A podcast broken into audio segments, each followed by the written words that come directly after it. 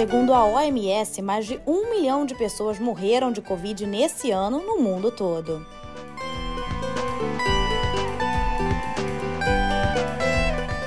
Lula admite corrupção na Petrobras, erros de Dilma e compara mensalão a orçamento secreto em entrevista ao Jornal Nacional.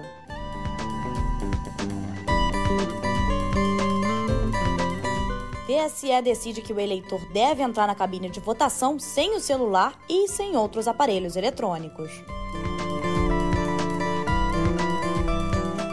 Muito bom dia, boa tarde ou boa noite para você que está me ouvindo agora. Eu sou Thay Oliveira e hoje vou te contar as principais notícias do dia. Então vem comigo, pega o seu cafezinho, se aconchega, porque está começando mais um episódio de No Pé do Ouvido.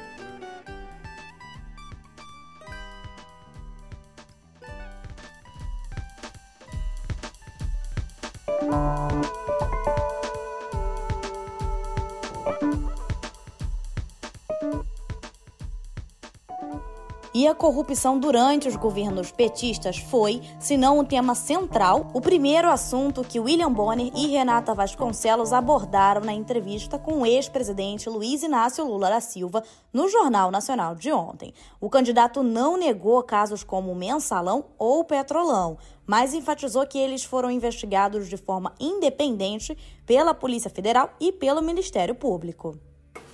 Primeiro, a corrupção ela só aparece quando você permite que ela seja investigada.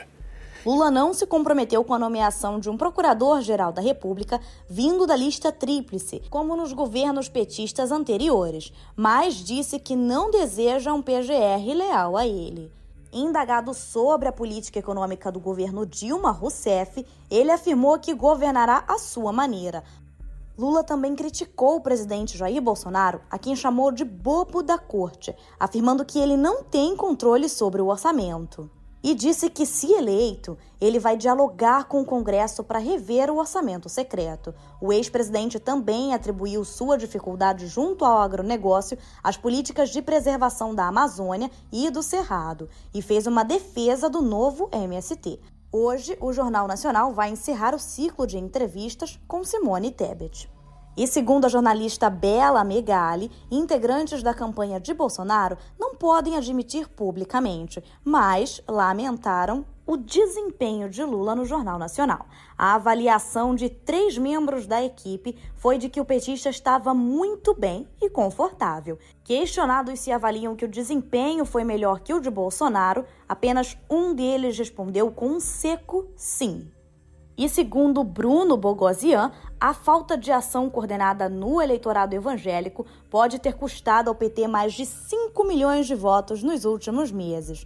Em maio, quando o partido dizia que não era preciso investir numa agenda para esse grupo, as pesquisas indicavam uma vantagem de 1,2 milhão de votos de Jair Bolsonaro sobre Lula entre esses fiéis.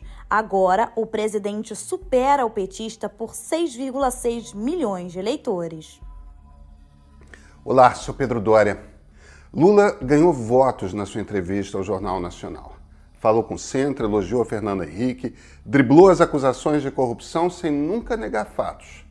O bolsonarismo tomou uma surra no primeiro round de campanha. O ponto de partida já está no YouTube do meio.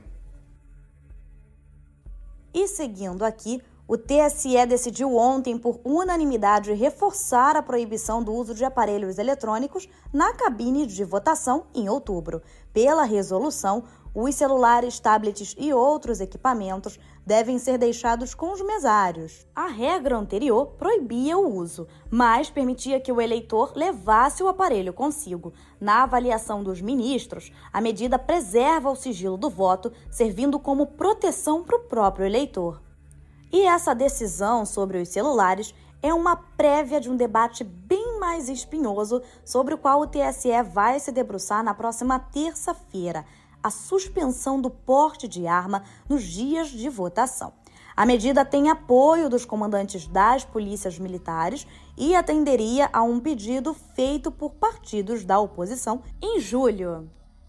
Bom, e nos bastidores, advogados criticam o ministro do STF, Alexandre de Moraes, por ter autorizado uma operação da PF de busca e apreensão contra os empresários bolsonaristas com base apenas na reportagem de Guilherme Amado no Metrópolis sobre a pregação de golpe de Estado no grupo de WhatsApp do qual os investigados participam.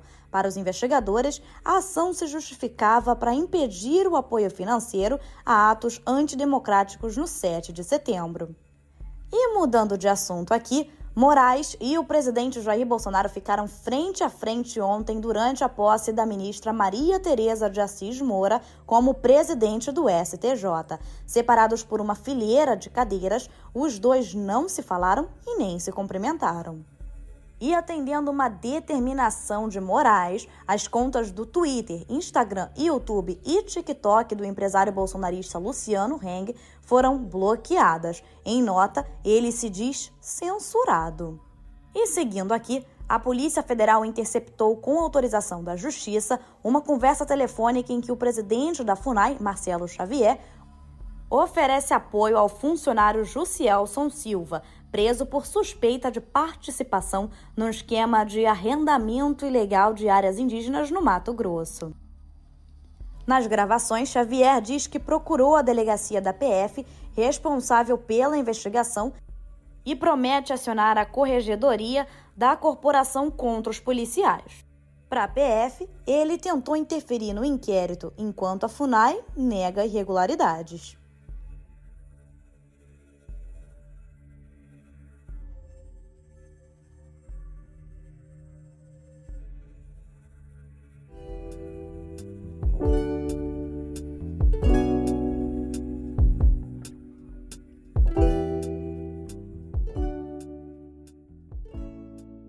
Já está acontecendo e vai até o dia 14 de setembro a primeira edição do Encontro de Violão Brasileiro no Centro Cultural Banco do Brasil, no Rio de Janeiro. Consagrados mestres das seis cordas se apresentam sozinhos e em dupla. Confira a programação completa no site www.ccbb.com.br.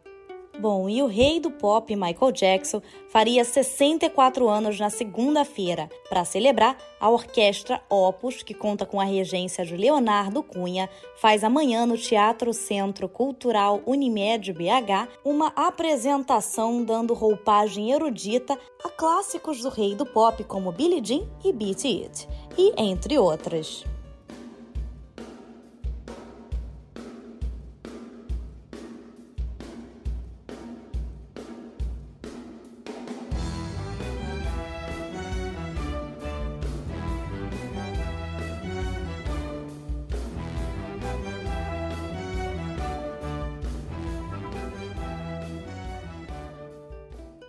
Também no sábado, a OSESP apresenta sob a regência de Marim Alsop um programa duplo com obras de Nikolai Rimsky-Korsakov e Heitor Villa-Lobos. O concerto começa às 8h30 na Sala São Paulo e tem transmissão via YouTube.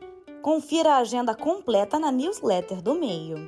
Além disso, o trio americano de rap Migos não vai mais se apresentar no Rock in Rio, que começa no próximo dia 2. Aliás, é provável que não se apresentem mais em lugar nenhum, até porque são fortes os rumores que os três estão separados. Em nota, a produção do festival anunciou o grupo mineiro J Quest como atração substituta. Eles vão abrir os shows no dia 4 no Palco Mundo, seguidos de Isa, Demi Lovato e Justin Bieber.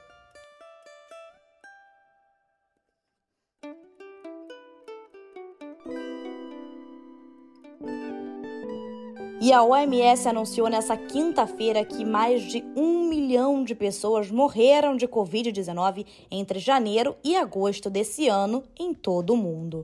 Ao todo, mais de 6 milhões de pessoas morreram pelo coronavírus desde que a pandemia foi declarada pela OMS em março de 2020. O diretor-geral da OMS lamentou as mortes e pediu para os governos fortalecerem os reforços na vacinação dos profissionais de saúde, idosos e demais populações de risco. E o Brasil já passa dos 683 mil óbitos. Bom, e no mesmo dia, a OMS também atualizou os dados mundiais sobre a varíola dos macacos. São mais de 41 mil casos confirmados e 12 mortes pela doença em 96 países. Os Estados Unidos seguem liderando o ranking dos mais infectados, com 34% no total. Segundo o último relatório epidemiológico, de domingo, o número de contaminados diminuiu 21% após um mês com tendência de alta. E na Itália, cientistas da Universidade Catânia relataram o primeiro caso de coinfecção dos vírus da varíola dos macacos, do SARS-CoV-2 e do HIV. O paciente é um homem de 36 anos que viajou por cinco dias à Espanha e contou que teve relações sexuais sem proteção. E mudando de assunto aqui, uma nova lei aprovada no Congresso da Espanha exige que as relações sexuais ocorram após a demonstração explícita de consentimento entre as pessoas. O silêncio e a passividade passam a não ser mais considerados sinais de permissão para o ato.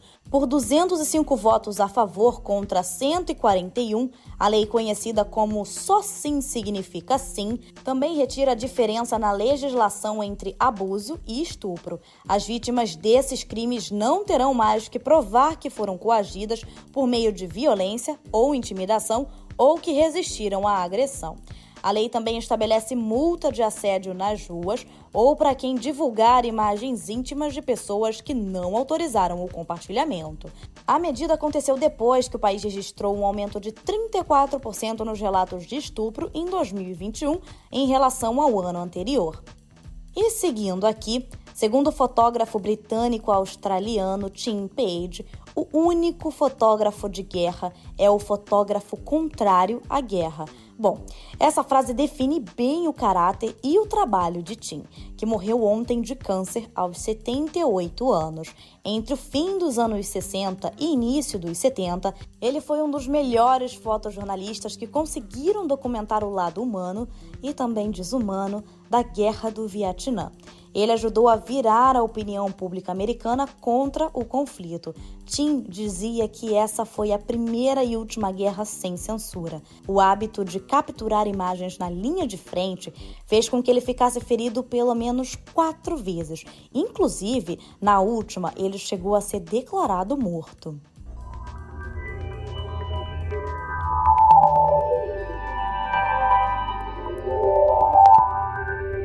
E nem o PlayStation 5 escapou da inflação global. A Sony anunciou ontem que vai reajustar o preço do console em alguns países, incluindo Europa, Japão, China e México. Mas o Brasil não vai ser afetado pela medida. O presidente da Sony Interactive Entertainment, Jim Ryan, explicou que o cenário de inflação obrigou a companhia a aumentar o preço sugerido do PS5 em diferentes mercados. A desaceleração econômica causada pela guerra na Ucrânia e os gargalos na cadeia de suprimentos têm feito as gigantes da tecnologia repensarem seus preços e produções. Bom, foi o mesmo que aconteceu com a Apple e a Samsung. Inclusive, em fevereiro, a própria Sony reduziu de 14 milhões para 11 milhões e meio as unidades de PS5 a serem entregues em 2022. E em falar nela, mais uma vez a Apple foi multada por vender iPhones sem carregador na caixa. A decisão foi do Procon do Rio de Janeiro, que obrigou a empresa a pagar 12,27 milhões de reais por conta do iPhone 12 sem o item. De acordo com o órgão de defesa do consumidor, a prática é considerada abusiva, configurando venda casada. O Procon também enviou à Apple outras duas notificações, referentes aos celulares da linha iPhone 13 e também sobre o iPhone 14, cujo lançamento está marcado para o dia 7 de setembro. Bom, e eu vou ficando por aqui. Como sempre, foi um prazer te contar as principais notícias do dia. Tenha um ótimo final de semana e até a próxima!